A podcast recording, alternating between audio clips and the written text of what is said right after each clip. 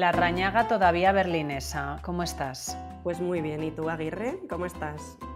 Pues estoy bien. En este sábado estamos grabando en sábado y por la mañana. Tanto nos gusta nuestro podcast. Yo tengo que confesar que habíamos quedado a las ocho y media para grabar. Me he dormido. Pero me he dormido 15 minutos, que es una cosa simbólica, un dormirse de cortesía.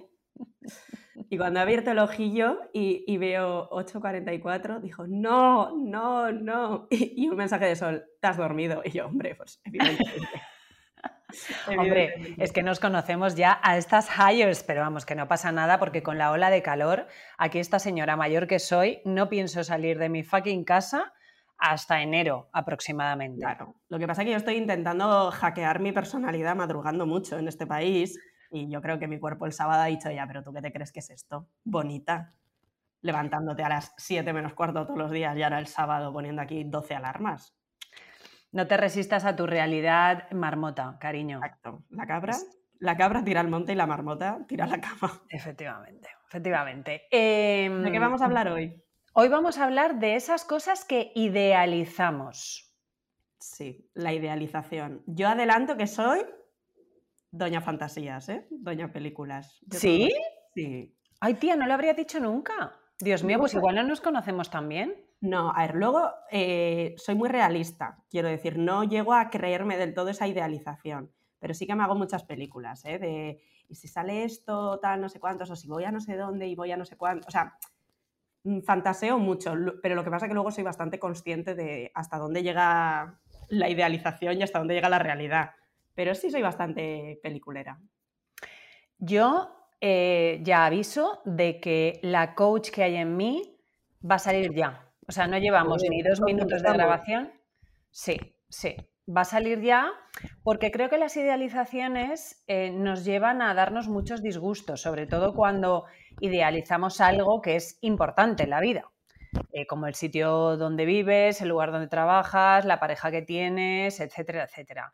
Entonces yo voy a dar tres tips. Sí, esta no la has visto venir. No me eh, hablando de esto y no me ha dicho que iba a hacer todo esto. Ah, bueno, quería sorprenderte. Así soy. Pues ella. Yo también quería sorprenderte esta mañana. ¿Sabes lo que pasa? Que es que me he despertado como a las 6 de la mañana porque se me olvidó quitar el, o sea, poner el silencio en el teléfono entonces llevo no sé cuántas horas leyendo libros, ya tú sabes, pues de lo que a mí me gusta, de coaching. Así que tenías el tema tan claro que según me conecto me dice, vamos a hablar de esto. No, no, pero esto se me ocurrió ayer, se me ah, ocurrió ayer porque estuve hablando con una amiga sobre, sobre idealizaciones, o sea, no, no le dijimos vamos a, hablar sobre, vamos a hablar sobre idealizaciones, sino que de repente nos dimos cuenta de que estábamos hablando de que las, los problemas, vamos a decir, o los desasosiegos de varias personas que tenemos alrededor tienen que ver con que han idealizado algo. Entonces dije, mm, me parece un tema. Y de hecho hoy he descubierto que hice un mini directo sobre esto hace ya mogollón de tiempo, viendo ahí Instagram y viendo cómo vencemos al fucking algoritmo que parece que nos está volviendo a tratar medio bien. Medio bien. Bueno, medio bien porque si hago más reels, eh, no sé, o sea, ya no, no puedo más con los reels. Pero bueno, el caso, los tips. Em, los tips para que la idealización no te joda la vida, básicamente. Uno, la información, como siempre, información sobre cuál es la realidad de eso que estás, de eso que quieres, mm, la ciudad donde vas a vivir, el trabajo que vas a tener, eh, lo que sea, eh, de lo que es el éxito, mm, lo que sea. Em, no, perdona, lo que es el éxito sería el tercero. Entonces, Primero, información y segundo, bajarlo a tierra. Bajarlo a tierra. Y pongo un ejemplo. Em, yo he vivido, no por elegirlo a veces, en, varios sitios que la gente idealiza. Eh, uno es Puerto Rico, el Caribe, hoy qué bien, bueno, plántate allí a 40 grados 12 meses al año, plántate allí. Cuando no te gusta el calor, a lo mejor, ¿no? Eh, o Ibiza, y de hecho, cuando yo, cuando yo dije que me iba de Ibiza, me venía a Madrid, tuve que escuchar unas cosas increíbles. Entonces, sí que Ibiza es una isla muy bonita, pero plántate con que a las 5 de la tarde en enero no hay mm, más que hacer a no ser que te lo inventes mucho, que teatros tienes y demás, todas esas cosas. Entonces, el bajar a tierra, cómo va a ser tu día a día en esa ciudad, con ese trabajo, porque de repente yo recuerdo que cuando hacía derecho había gente que decía que lo que le hacía mucha ilusión era ir vestida de traje. Ya, ya, bueno, pero aparte de vestirte por la mañana vas a tener que hacer una serie de cosas. Son cosas que realmente te nutren. En esa ciudad, en esa isla, en ese pueblo, vas a hacer cosas que te nutren porque el tercer paso sería conocerte a ti, saber lo que es importante para ti a la hora de ser feliz. Y volvemos a que para alguien puede ser pasear en el campo durante siete horas al día y para otra persona, levanto la mano, es ir al cine en versión original cuatro días a la semana. Entonces, uno, tener información objetiva. Dos, bajar a tierra cómo va a ser tu día a día. Y tres, conocerte, saber qué es lo que te hace feliz y, lo que es, y qué es lo que te hace infeliz.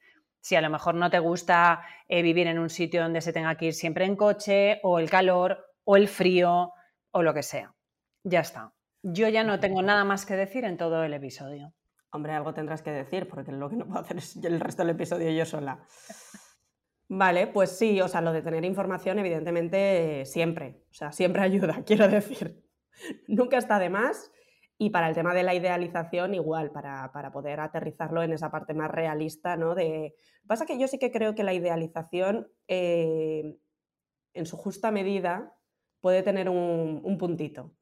Puede tener un puntito positivo de, de ilusión, de impulso, o sea, que sea motor, en cierto modo, sin llevarlo al extremo. O sea, cuando solo nos quedamos en idealizar, idealizar, idealizar, pero por ejemplo, quiero decir, idealizar una vida y a partir de ahí eh, trazar un plan de acción hacia eso puede ser, puede ser positivo o no, o me estoy liando. Pero es que creo que es que, es que o sea, lo que tú estás diciendo no es idealización.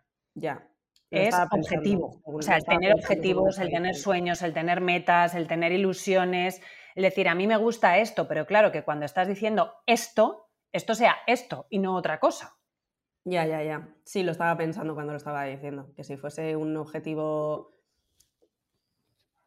eh, idealizado, pues cuando llegues no te gustaría, por la propia definición del idealizado. Claro, pero fíjate que esto se ve muy claro, por ejemplo, en las ciudades, ¿no? Y el otro día yo creo que lo, que lo hablábamos tú y yo sobre Nueva York.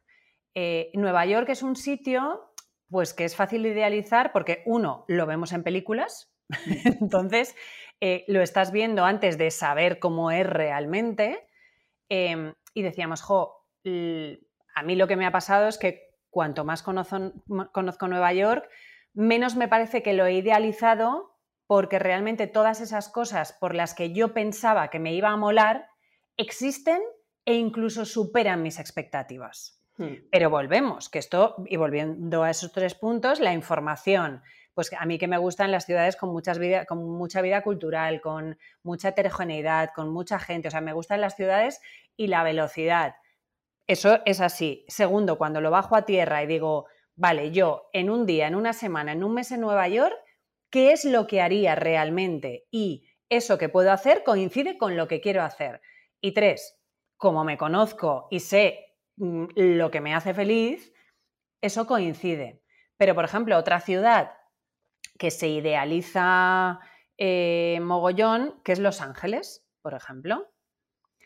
Y a mí me pasó. O sea, tú ves Pretty Woman y de repente llegas a Rodeo Drive y dices, perdonándome, esto es una esquinita en un. O sea, Mm, mm, Paseo de Gracia es mil veces más espectacular y más mm, chulo que aquello. Entonces, em, y, luego está el tema de los desplazamientos en coche, etcétera. Ojo, que habrá gente a la que le encante, yo tengo amigos a los que les encanta, pero eh, a mí lo que me ha pasado con Los Ángeles es que mi percepción, y la descubrí hace ya muchísimos años, no ha sido lo que luego he visto allí y no se adapta a mi manera de vivir. Pero fíjate, hablando de Nueva York, ¿no? Que mucha gente me dice, bueno, pues si te gusta tanto, ¿por qué no te vas a vivir allí? Pues porque en invierno tienen un clima de mierda y yo sé que a mí eso me afecta. O sea, tienen buen clima dos meses al año, porque o te achicharras o te congelas. Entonces, no viviría allí porque sé que para mí es importante el vivir en un sitio con un clima amable. Hmm. Lo que pasa es que, fíjate, pensando en, cuando me has dicho hablar de este tema, también eh, pensaba, ¿no? Que, o sea, por ejemplo, mi, experiencia de venirme aquí a Berlín un mes, bla, bla, bla, yo cuando estaba en el avión sí que pensaba, digo, Dios mío, a ver, ojalá vaya bien y no sea que yo he idealizado este proyecto. Quiero decir, que de repente yo me he montado una película de lo que va a ser mi mes en Berlín, porque además ya os conté en este podcast que me he dedicado a recrearme bastante en la movida antes de llegar, o sea, mm, tanto como eh, buscando sitios, como yo qué sé. Em, entonces digo, joder, puede haber un punto en el que igual yo em, he idealizado esta experiencia y me llevo un bluff cuando empiezo a vivirla, porque al ser la primera vez que lo hago y tal, pues existe ese riesgo.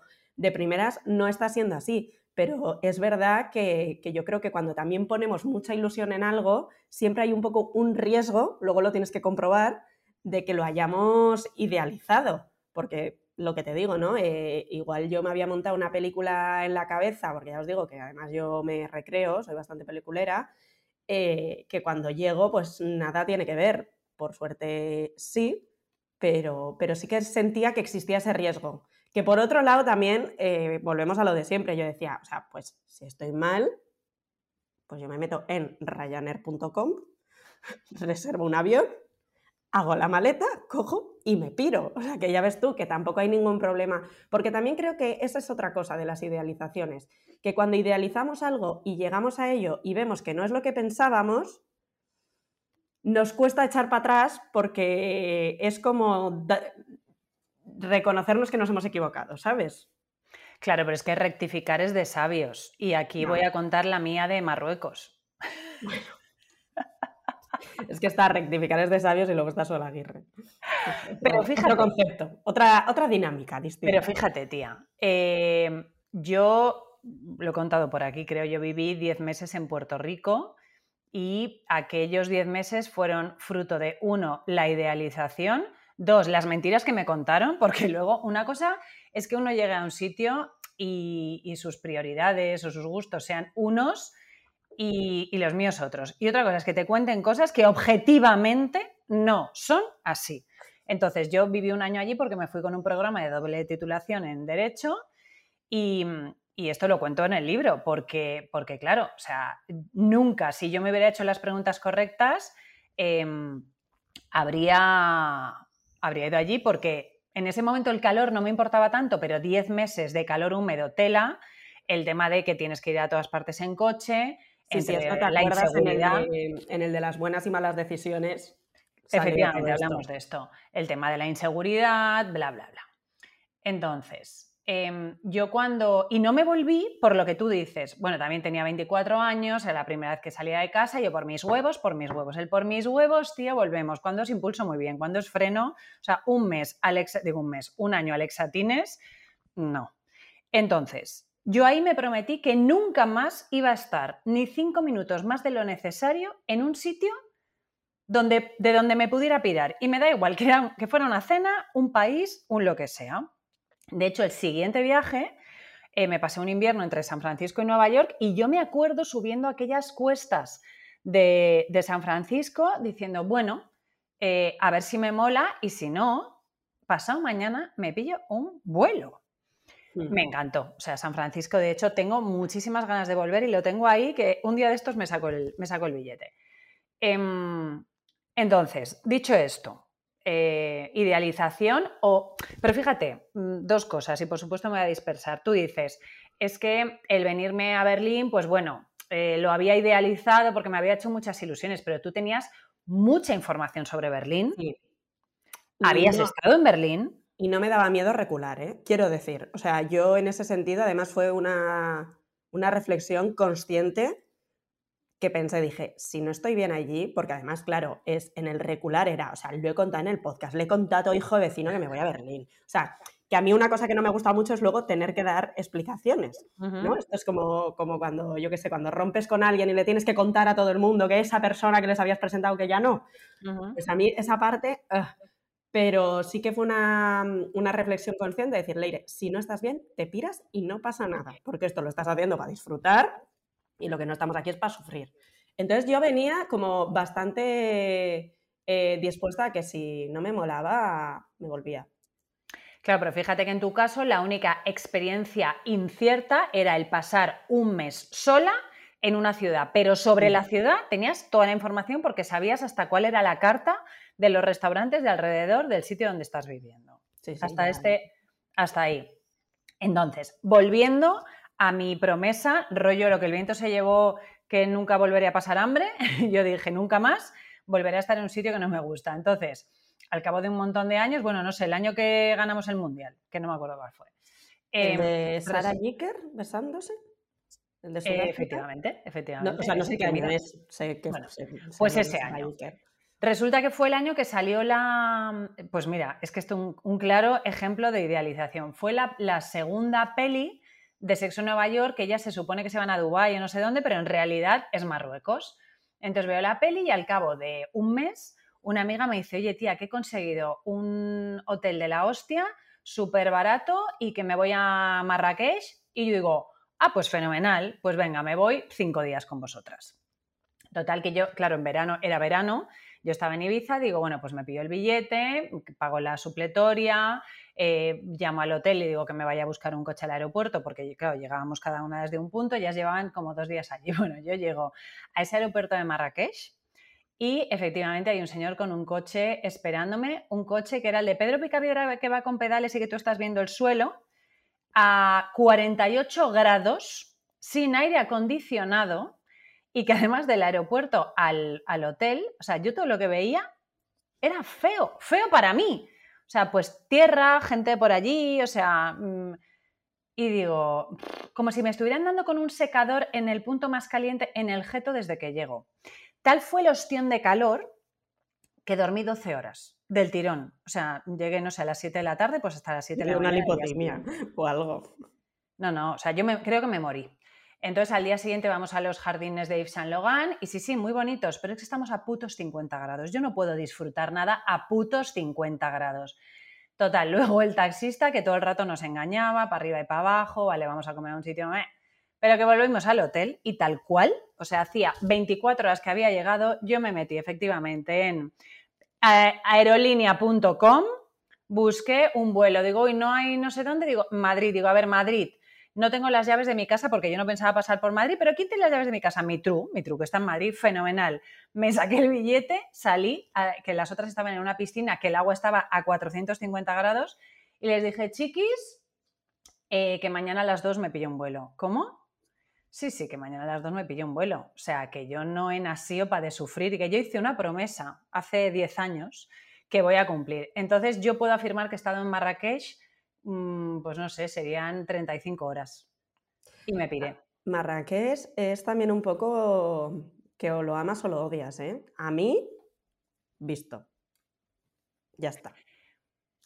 Pero fíjate, falta de información. Hay gente que va todos los años sí, sí, hay gente que vive allí incluso. Bueno, ya. Es increíble. Pero escúchame, uno, no se me ocurrió mirar la temperatura que había, porque yo veo 48 grados y digo, que te den. Mira, yo estuve en esos jardines, en esos mismos que dices tú, a 46 concretamente. Hostia. Que nos dejó el taxista enfrente porque teníamos que sacar dinero, porque claro que me estás contando de. Sí, sí, sí, sí sacando dinero en un cajero que te pega así como la solana en la nuca.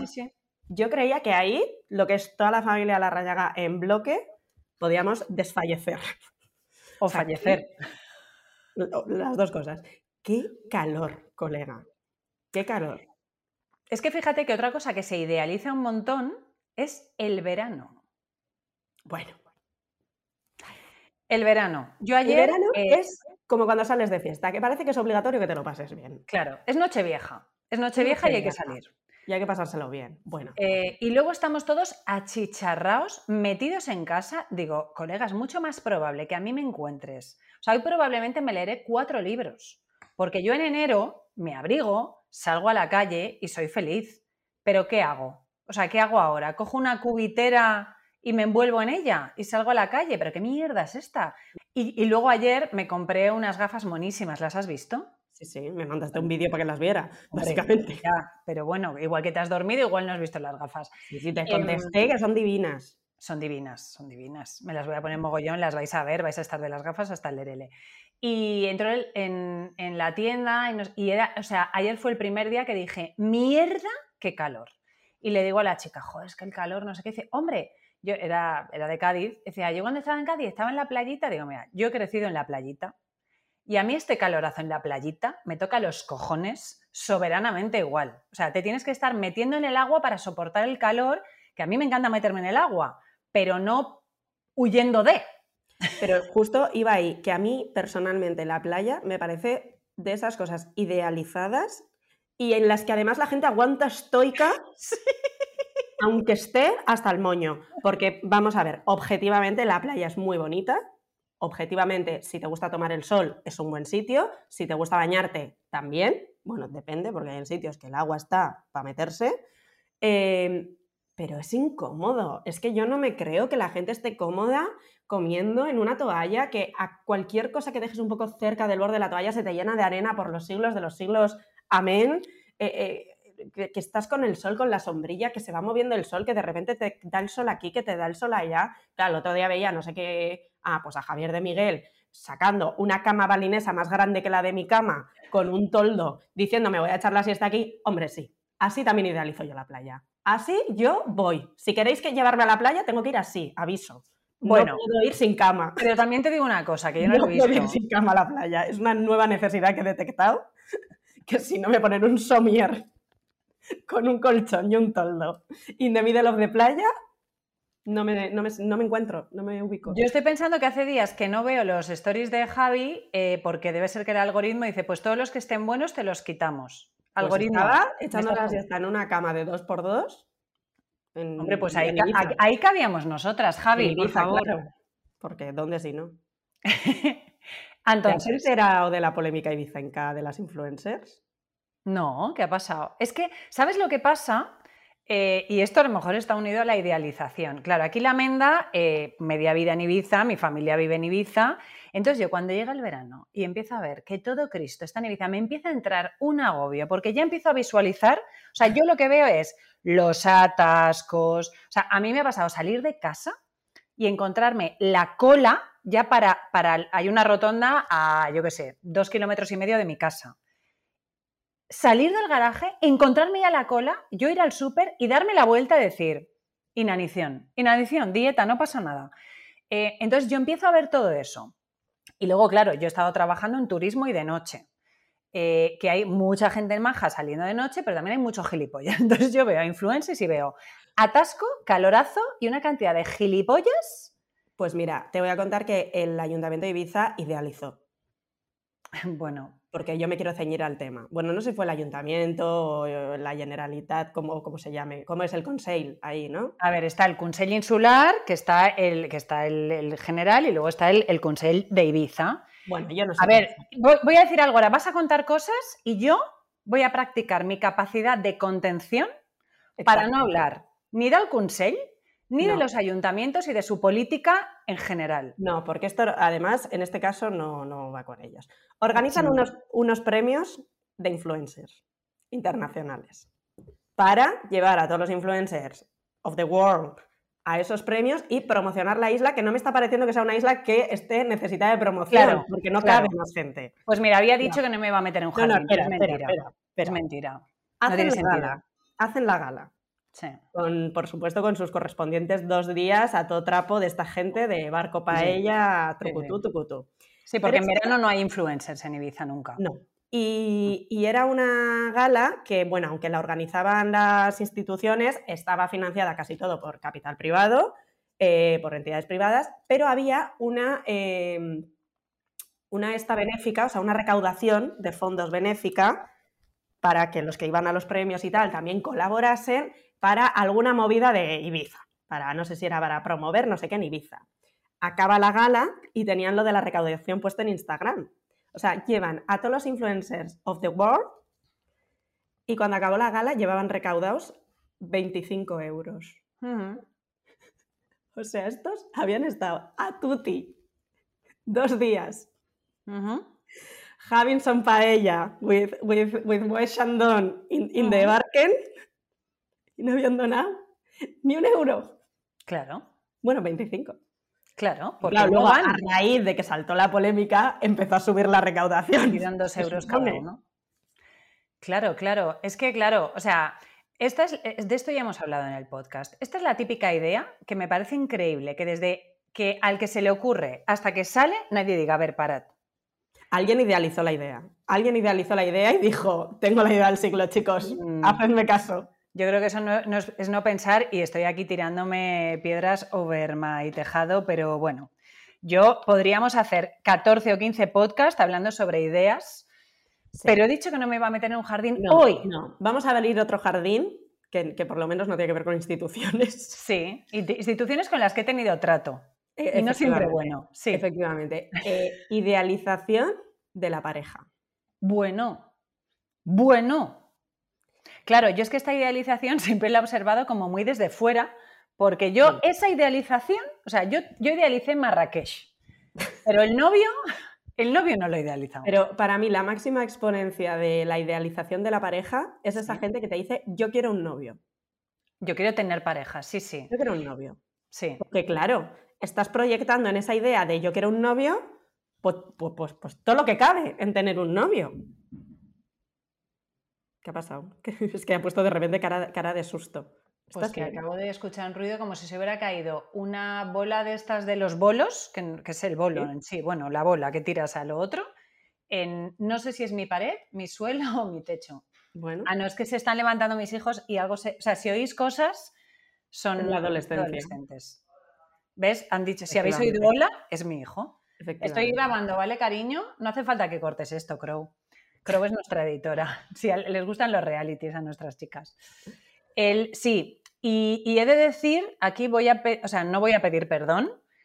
Eh, estamos hablando objetivamente porque, claro, es que justamente las últimas semanas yo he hablado con varios amigos que me han dicho esa frase, ¿no? Es que a mí me gustaría tener pareja, yo quiero tener pareja, yo quiero encontrar a alguien. Entonces, no es una crítica, es una observación y además esto, además, mm, quiero decir, lo mismo que estamos hablando aquí, se lo digo a ellos.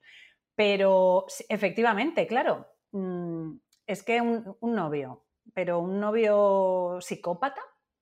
Claro, es que es un arma de doble filo, porque por un lado idealizas, es decir, tú te estás imaginando el novio de tus sueños, ¿no? Y que cuando tengas un novio, y, sobre todo estás idealizando qué va a pasar cuando tengas un novio, ¿no? Cómo te vas a sentir tú, cómo va a ser tu vida, eh, bueno, todas estas cosas. Entonces, por un lado, hay una parte de idealización, pero luego hay otra parte de que te vale cualquier cosa. Cualquier cosa que esté dispuesta a ser tu novio.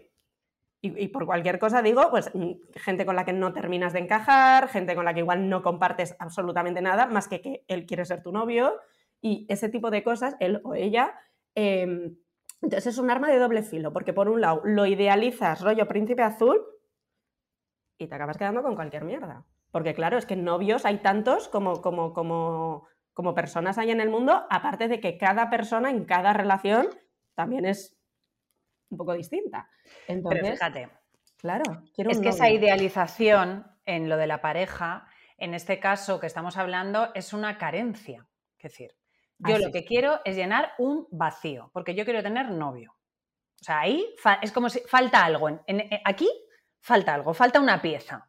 Y entonces yo eh, quiero eh, conseguir esa pieza. ¿Y qué pasa? Que de repente nos encontramos retorciendo la pieza, recortando la pieza, apretando la pieza para que quepa en ese espacio que tenemos nosotros. Y claro, aquí hay un problema y es que las personas no somos piezas, las personas somos como somos.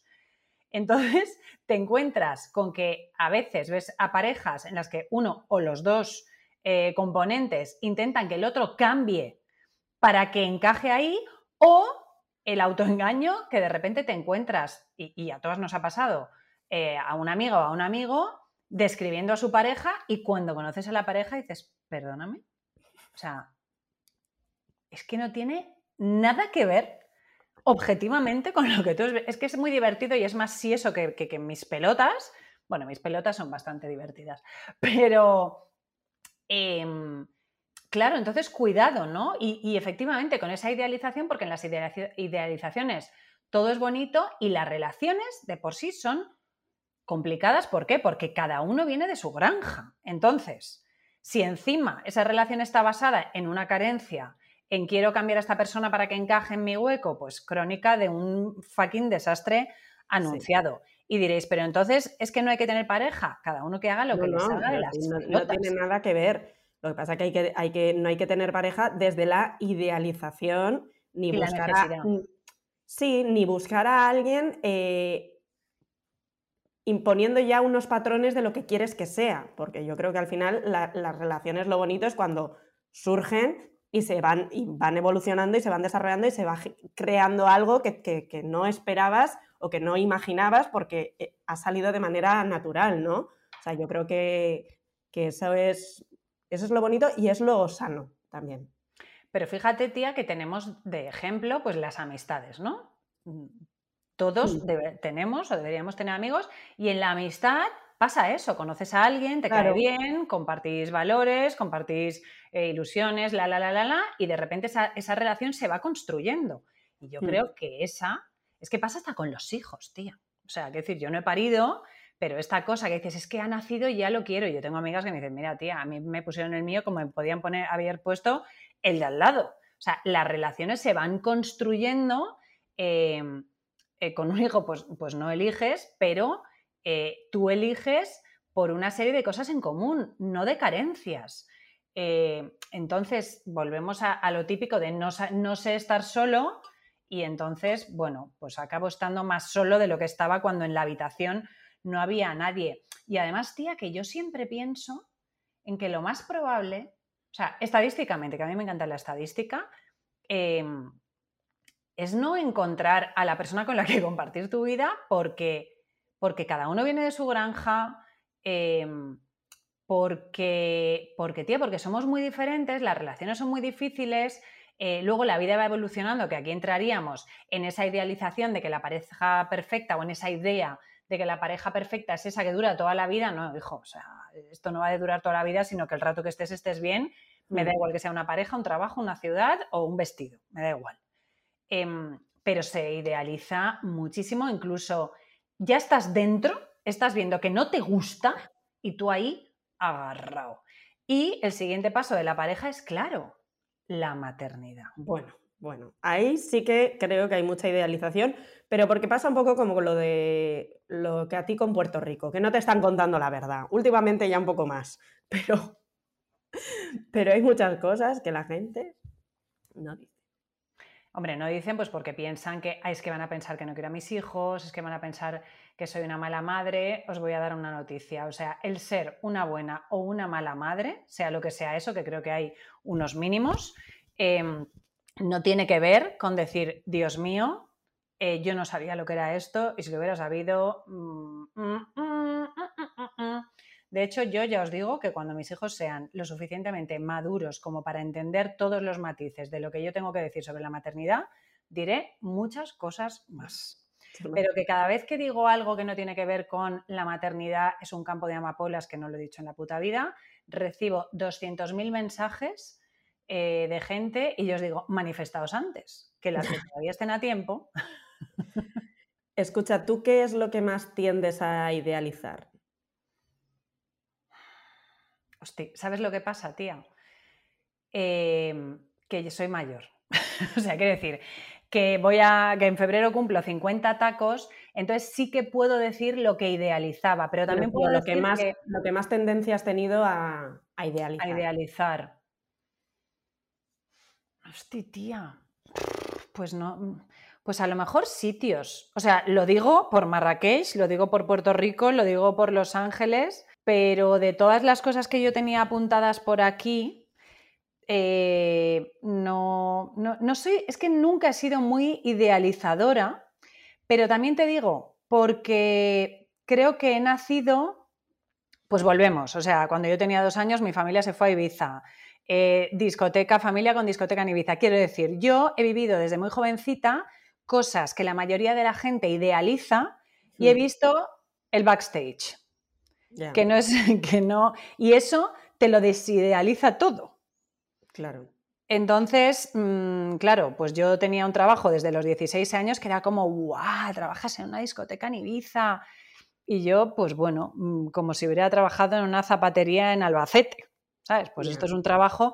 Entonces yo creo que a mí eso me ha ayudado mucho a...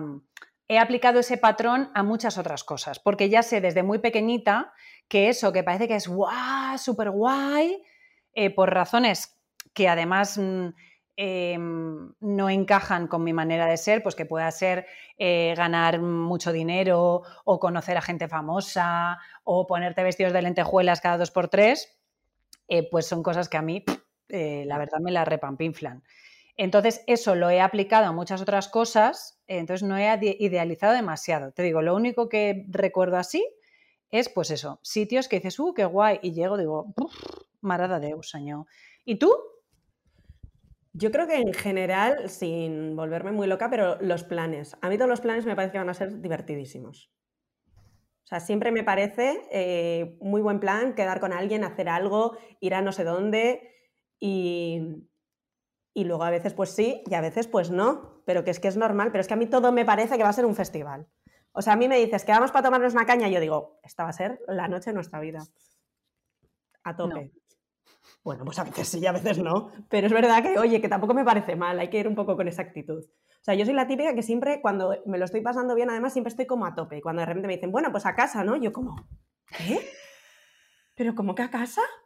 Hombre, bueno, pues sí, ¿no? Ya, ya, ya hemos cenado, nos hemos tomado algo y yo, pero ¿no os queréis quedar un ratito más? Claro, porque me hacéis esto, pero a mí eso me pasa. Y sabes que yo ahora tengo serias dificultades a la hora de salir pero cuando he salido, de hecho, la última vez, bueno, la última y casi la primera de este siglo, que fue el cumple de Marta, de una amiga de Ibiza, mm. que la, monta, la liamos parda aquí en Madrid, y a las 5 de la mañana, yo que a las 10 estoy en la cama, me dijeron, vámonos, digo, pero, pero ¿por qué me estáis jodiendo la vida de esta manera? Sí, sí, o sea, a mí me dicen, bueno, pues vamos a quedar a cenar en no sé dónde y luego a tomar algo. Y yo, en mi cabeza visualizo el carnaval de Río de Janeiro. Digo, ¡guau! ¡Qué planazo! El viernes tengo un planazo luego ceno, me tomo una unidad de gin tonic y a dormir. Y digo, ¿esto qué es? ¿Esto qué es? Pero nadie me ha dicho que íbamos a salir toda la noche locamente. Soy yo, que, como soy así como muy disfrutona, me parece eso, que todos los planes van a ser increíbles. ¿Sabes otra cosa que yo he idealizado, pero ya no? Las edades. O sea, yo recuerdo, por ejemplo, cuando dijeron que las Olimpiadas del 92 iban a ser en Barcelona, pues sería ocho años antes, con lo cual yo tenía 11 años. Entonces yo me acuerdo, decía, voy a estar en la universidad y fíjate, me acuerdo de pensar, y llevaré tacones todo el día. Hombre. Claro, llegó en 1992, además fue un año de mierda, fue un año horrible. Em, estaba en la universidad, pero yo no me quité nunca las Converse, por ejemplo. Ni mi vida era como yo pensaba que iba a ser a los 11, ni la facultad era como yo, vamos, y la carrera no te quiero contar. O sea, bueno, el, bar sí que superaba todas mis expectativas. El bar yo creo que cuando somos pequeñas es normal. O sea, yo visualizaba la edad de los 25 como la edad en la que yo iba a ser una adulta de tomo y lomo. O sea, quiero decir, yo decía, hombre, a los 25 ya habré estudiado lo que tengo que estudiar, estaré trabajando, o sea, estaré, tendré mi casa, estaré... O sea, me parecía que a los 25 era una edad a la que tú estabas ya asentada en la vida.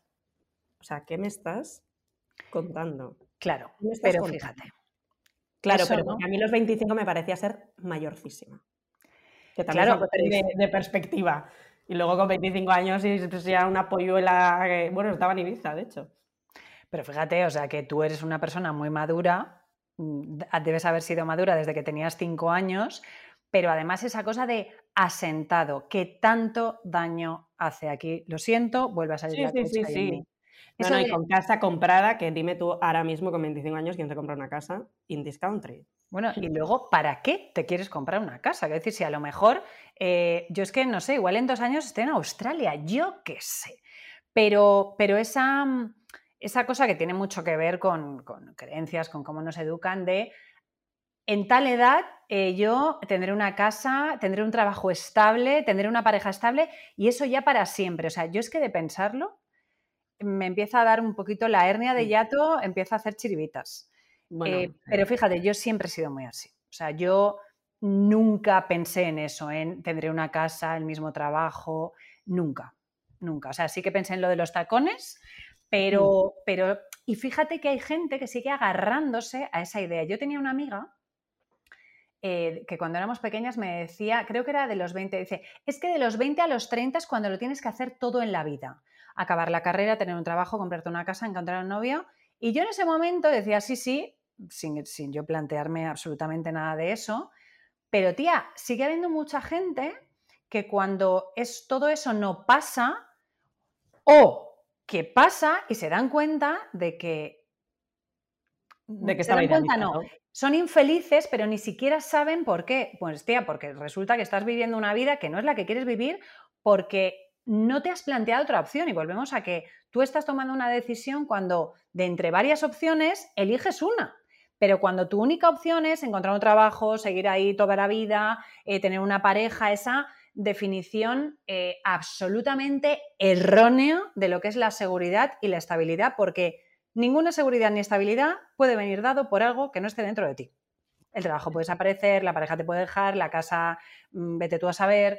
Mm. Eh, nada de eso te da la verdadera seguridad. Entonces, de repente, bueno, es que esto lo estoy contando porque el 98% de las personas que vienen a mis procesos de coaching, hacen nuestros talleres, etcétera, etcétera, eh, vienen de eso, de, ah, yo pensaba que la única opción en la vida era esta, lo he cumplido y resulta que siento un vacío tremebundo.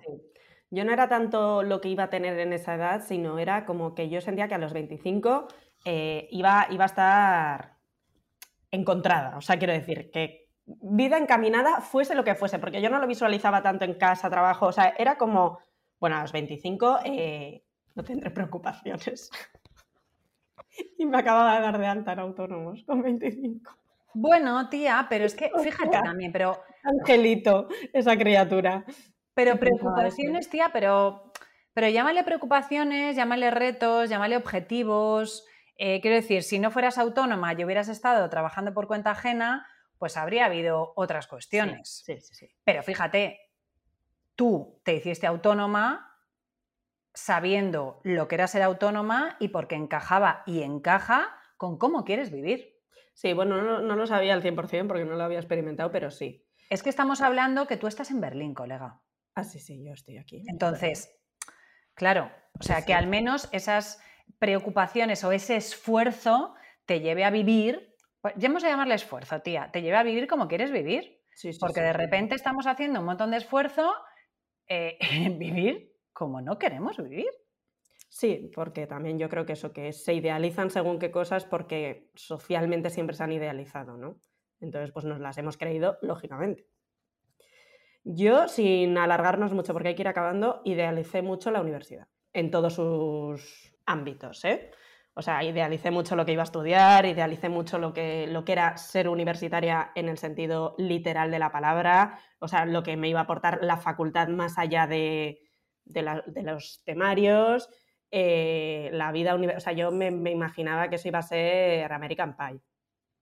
Y bueno, pues por lo que sea, Complutense Pie no, no fue, no fue lo mismo, pero sobre todo la parte de la facultad. O sea, a mí me parecía que ser, estar en el entorno universitario iba a ser algo como mucho más nutritivo, mucho más estimulante, como de repente relacionarme con gente súper distinta, aprender cosas nuevas, cosas interesantes. Bueno, pues a lo mejor no tanto.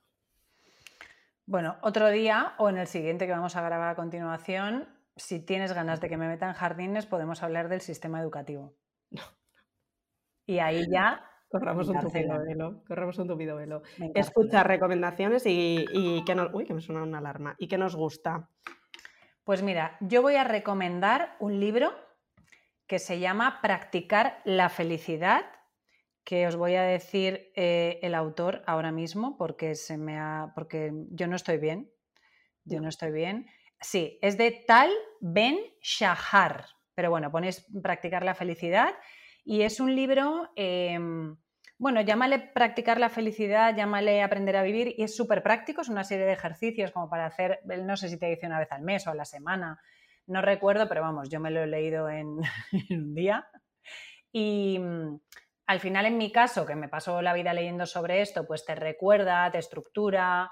Eh, pero bueno, yo creo que a todo el mundo le va bien y de hecho yo lo he leído con una libreta al lado, he hecho apuntes, he agendado eh, muchos asuntos y me parece súper, súper práctico y muy, muy fácil, muy, muy fácil de leer.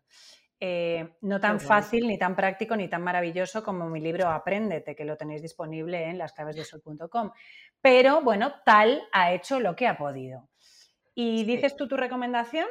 Eh, sí, yo quiero recomendar una serie nueva de Netflix que salió, yo creo que ha salido, no sé si no salió ayer, sinceramente, pero bueno, ha salido hace poco que se llama Intimidad, que la protagoniza, mm, creo que se llama Itziar Otuño, la de La Casa de Papel, la que hace de la policía de La Casa de Papel, y me está gustando mucho. Eh, es un poco sobre, habla sobre ella desde el principio, que decir, no os hago ningún spoiler, se ve que siendo además un cargo público, es, ella es política en Bilbao. Sí, he visto el tráiler. Eh, salta un. filtran un vídeo de ella manteniendo relaciones sexuales con, un chico y tal, no sé cuántos.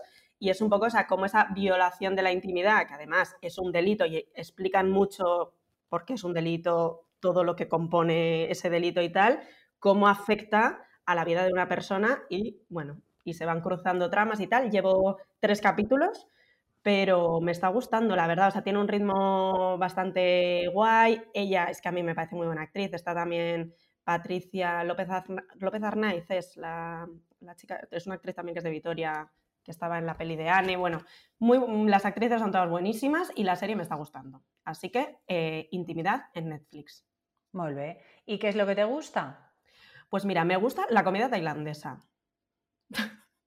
Me acabas de dejar. O sea, ya tú y yo hemos comido juntas. Sí, sí, pero vamos, no Bueno, pues es que una de las cosas de viajar sola es que comes donde te da la gana. Sin tener que pensar en, nada y a la hora que te da la gana, que también tengo los horarios un poquito bailongos.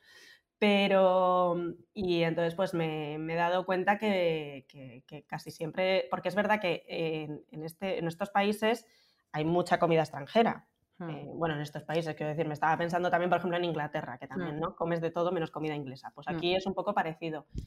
Y bueno, digo tailandesa, pero yo qué sé, hay un vietnamita aquí abajo que también maravilloso, que me gusta a mí un, curry, un pad thai, una cosa de esta. Me gusta, me gusta mucho. Te voy a decir una cosa, yo de todos mis viajes, si me dices cuál es en el país en el que mejor has comido, y no me lo esperaba porque no lo había idealizado, eh, te digo Tailandia.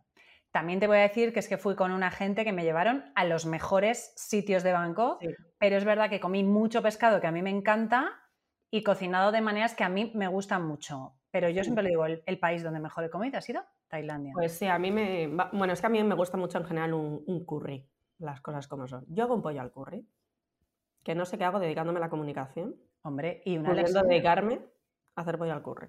Bueno, escucha. Y a comerlo después. Reinvéntate. Pues a mí me gusta el silencio. ¿Comerte un curry en silencio, quizás? Lo que sea en silencio. Y vivimos en un país donde lo del silencio está infravalorado y así nos va. Y hablo del silencio de fuera y del silencio de dentro. Y ayer hablaba con una amiga, ¿no? Sobre las idealizaciones y sobre esta gente que todo el rato está haciendo esta, eh, que no hay ningún momento de silencio durante su día yo necesito empezar el día en silencio, acabar el día en silencio y de los días más felices de mi vida eh, hay silencio, silencio fuera y silencio dentro. Y mm. hoy que me he puesto a leer como a las 7 de la mañana, ya digo, tío, de verdad, llegamos a la luna en los años 60 o eso dicen. Eh, ¿No podéis hacer camiones que no despierten a toda la puta ciudad mientras vais pasando por ella? Aparcado el camión de la fruta aquí debajo. Digo, tío, y me da igual que sean las 7 de la mañana, las 5 de la tarde. No podéis hacer camiones que no hagan ruido. Hay que estar gritando en la calle. Luego, yo que vivo al lado de una plaza, los perros ladrando a las 7 y cuarto de la mañana, despertando. Pues tía, tranquilamente mm, esos ladridos llegan a 200 casas. Te voy a decir una cosa, por ahí no, ¿eh? Con los perros no te metas. No, no, si no me meto con los perros y además tú sabes que a mí me encantan los perros. y porque, porque dimito del podcast. ¿eh? No, me meto con los dueños de los perros Hombre, ya, pero, esto es como cuando un bebé llora, es que no puedes hacer mucho. Bueno, puedes no sacarlo. La... Si tú sabes que tu perro ladra, eh, no los lleves alrededor de donde hay 200. Es decir, yo no he elegido tener perro, entre otras cosas, por no escuchar los ladridos. Ya, chorri, pero es, complicado. Quiero decir, el perro tiene que salir. El perro tiene que salir porque tiene que hacer sus cosas. Mm, el perro tiene que salir y la gente tiene que. Y hay gente que tiene bebés en esas ventanas donde los perros Quiero decir, que es que yo creo que tu libertad acaba donde empiezan los demás. Y es verdad que hay cosas inevitables, tía, pues tienes que hacer obras, etc. Pero hostia, tía, que donde yo vivo, hay veces que dices, es que no me oigo pensar de los ladridos de los perros, tío. no sé, o sea, yo no sé cuál es la solución porque no tengo perro. Pero también te digo, tía, que con lo respetuosa que yo soy con esas cosas, si yo tuviera perro, habría encontrado la solución para no despertar a 150 hogares cada vez que saco a mi, que saco a mi perro. Porque no me parece una opción. No me parece una opción, de verdad. Eh, o que los dejan aquí en la puerta de la frutería, colega, y el perro está 25 minutos porque la gente se ve que entra a la frutería sin saber qué va a comprar. Entonces tarda mucho. O se pone a hablar con el frutero mientras el perro, el único que no oye al perro es el dueño del perro. Esto pasa con los padres también, ¿eh? que dices, son los únicos que no oyen a su hijo. Bueno, yo a los míos les oigo un montón. Sí, todos los tuyos sí, pero hay veces que dices, ¿pero cómo puede ser? No les oyen. Pero fíjate, hablo de los perros y hablo de los hijos también. O sea, evidentemente que uh, bebés a cierta edad, pero también te digo, tía, que yo, la inmensa mayoría en la que un niño eh, se ha pasado un vuelo mm, tocando las narices en un restaurante y demás, son niños que tienen edad de que les digan, al menos, niño, cállate, y que la mayoría de las veces no he visto a ningún adulto diciendo, niño, cállate, que estás molestando. Ya. Sí, hay veces que es, a ver, sí, hay veces que es, es evitable. Pero bueno, yo a los perritos pues que hagan lo que quieran. Bueno, pero la parte constructiva, silencio, busquemos el silencio. Oye, vamos a cortar que esto se está alargando y luego nuestra editora nos pega broncas. Efectivamente. Pues nada, no te vengas a Alemania porque no veas las ambulancias cómo se las gastan, ¿eh? O sea, es un sonido que yo no, sabía que se podía tener, esos decibelios en una ambulancia. En Nueva York también. Y con esto finiquitamos este nuestro podcast hasta la semana que viene. Un beso. Un beso. Ellas charlan solas una charla de amigas entre Sol Aguirre y Leire Larrañaga.